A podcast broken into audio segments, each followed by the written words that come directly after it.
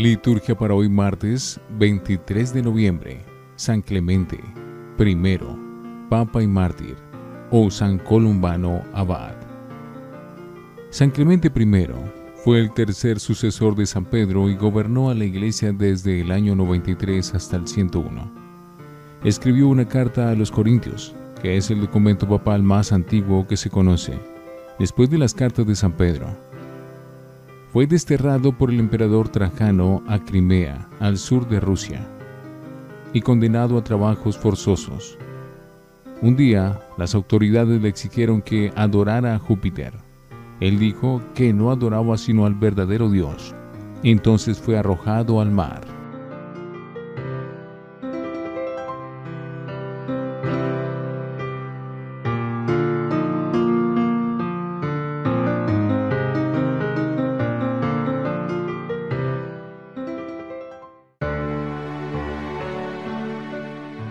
Antífona. Este santo combatió a favor de la ley de Dios hasta la muerte sin temer las amenazas de los enemigos. Estaba cimentado sobre roca firme. Oremos. Dios Todopoderoso y Eterno, admirable en la virtud de todos tus santos, concédenos alegrarnos en la conmemoración anual de San Clemente, mártir y sacerdote de tu Hijo, quien con su muerte dio testimonio de los misterios que celebraba y confirmó con el ejemplo de su vida lo que predicaba con su palabra. Por nuestro Señor Jesucristo, tu Hijo. Primera lectura de la profecía de Daniel, capítulo 2, versículos 31 al 45. En aquellos días dijo Daniel a Nabucodonosor, Tú, Rey, viste una visión, una estatua majestuosa, una imagen gigantesca y de un brillo extraordinario. Su aspecto era impresionante. Tenía la cabeza de oro fino, el pecho y los brazos de plata, el vientre y los muslos de bronce, las piernas de hierro y los pies de hierro mezclado con barro. En tu visión, una piedra se desprendió sin intervención humana chocó con los pies de hierro y barro de la estatua y la hizo pedazos. Del golpe se hicieron pedazos el hierro y el barro, el bronce, la plata y el oro, triturados como tamo de una era en verano, que el viento arrebata y desaparece sin dejar rastro. Y la piedra que deshizo la estatua creció hasta convertirse en una montaña enorme que ocupaba toda la tierra este era el sueño. Ahora explicaremos al rey su sentido. Tú, Majestad, Rey de Reyes, a quien el Dios del cielo ha concedido el reino y el poder, el dominio y la gloria, a quien ha dado poder sobre los hombres, donde quiera que vivan, sobre las bestias del campo y las aves del cielo, para que reines sobre ellos. Tú eres la cabeza de oro. Te sucederá un reino de plata, menos poderoso, después un tercer reino de bronce que dominará a todo el orbe. Vendrá después un cuarto reino, fuerte como el hierro. Como el hierro destroza y machaca todo, así destrozará y triturará a todos. Los pies y los dedos que viste de hierro mezclado con barro de alfarero representan un reino dividido. Conservará algo del vigor del hierro, porque Viste hierro mezclado con arcilla. Los dedos de los pies, de hierro y barro, son un reino a la vez poderoso y débil. Como viste el hierro mezclado con la arcilla, así se mezclarán los linajes, pero no llegarán a fundirse. Lo mismo que no se puede aliar el hierro con el barro. Durante ese reinado, el Dios del cielo suscitará un reino que nunca será destruido, ni su dominio pasará a otro, sino que destruirá y acabará con todo lo demás reinos. Y él durará por siempre. Eso significa que la piedra que viste desprendida del monte, sin intervención humana, y que destrozó el barro, el hierro, el bronce, la plata y el oro. Este es el destino que el Dios Todopoderoso comunica a su majestad. El sueño tiene sentido, la interpretación es cierta. Palabra de Dios. Te alabamos, Señor. Salmo responsorial, tomado de Daniel 3. Ensálcenlo con himnos por los siglos. Criaturas todas del Señor, bendigan al Señor. Ensálcenlo con himnos por los siglos. Ángeles del Señor, bendigan al Señor. Ensálcenlo con himnos por los siglos. Cielos, bendigan al Señor ensálcenlo con himnos por los siglos. Agua del espacio, bendigan al Señor, ensálcenlo con himnos por los siglos. Ejércitos del Señor, bendigan al Señor, ensálcenlo con himnos por los siglos. Aleluya, aleluya, aleluya. Sé fiel hasta la muerte, dice el Señor, y te daré la corona de la vida. Aleluya, aleluya, aleluya.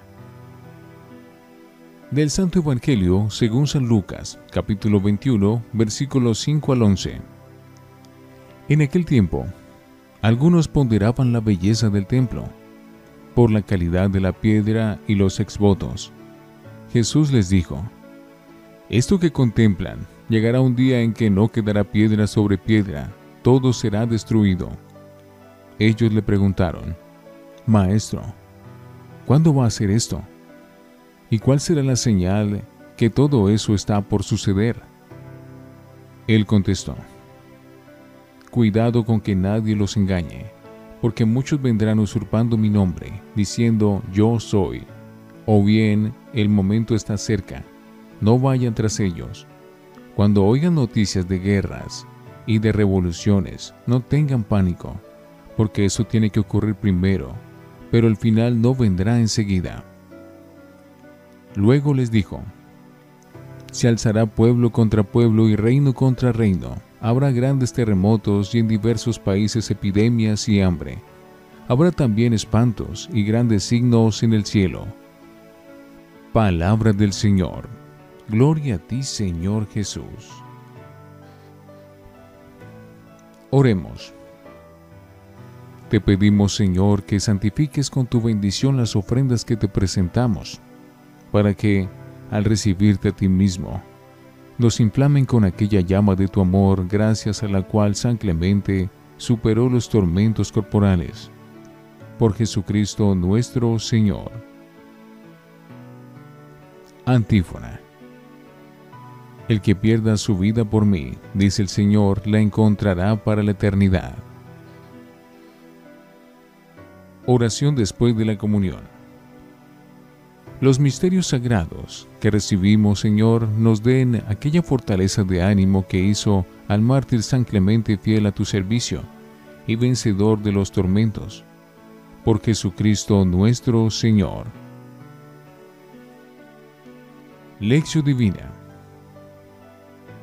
Oremos.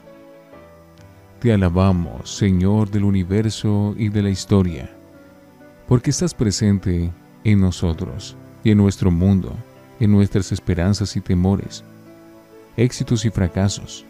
Ayúdanos para que, caminando en la esperanza de la nueva tierra, alcancemos el nuevo cielo en que habita tu justicia.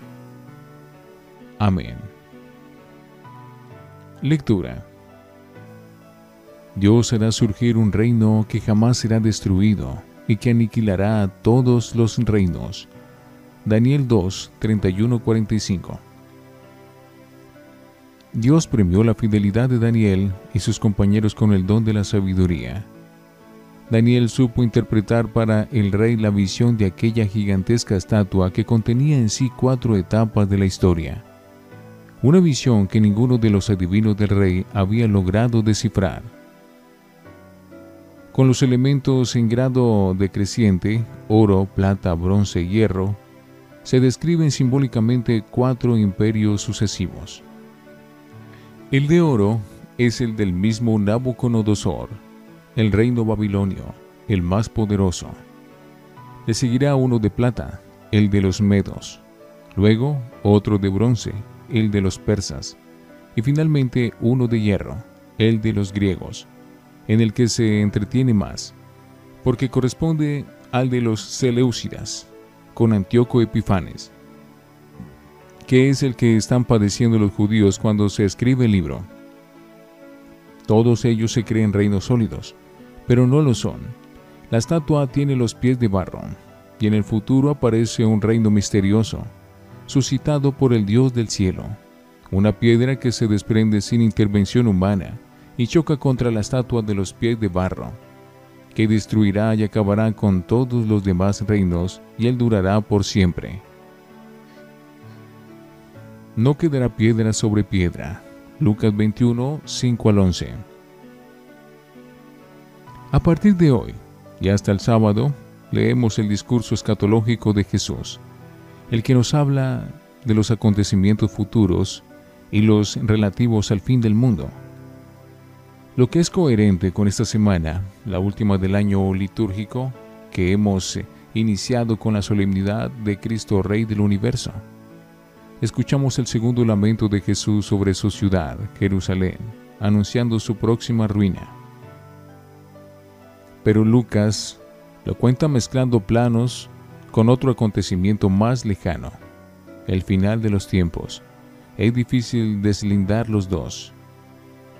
La perspectiva futura la anuncia Jesús con un lenguaje apocalíptico y misterioso.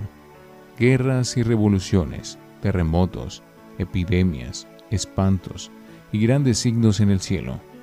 Pero el final no vendrá enseguida, y no hay que hacer caso de los que vayan diciendo yo soy, o el momento está cerca.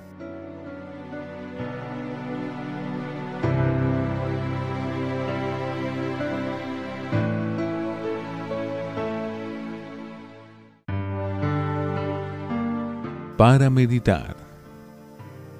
La ruina de Jerusalén ya sucedió en el año 70, cuando las tropas romanas de Vespasiano y Tito, para aplazar una revuelta de los judíos, destruyeron Jerusalén y su templo, y no quedó piedra sobre piedra.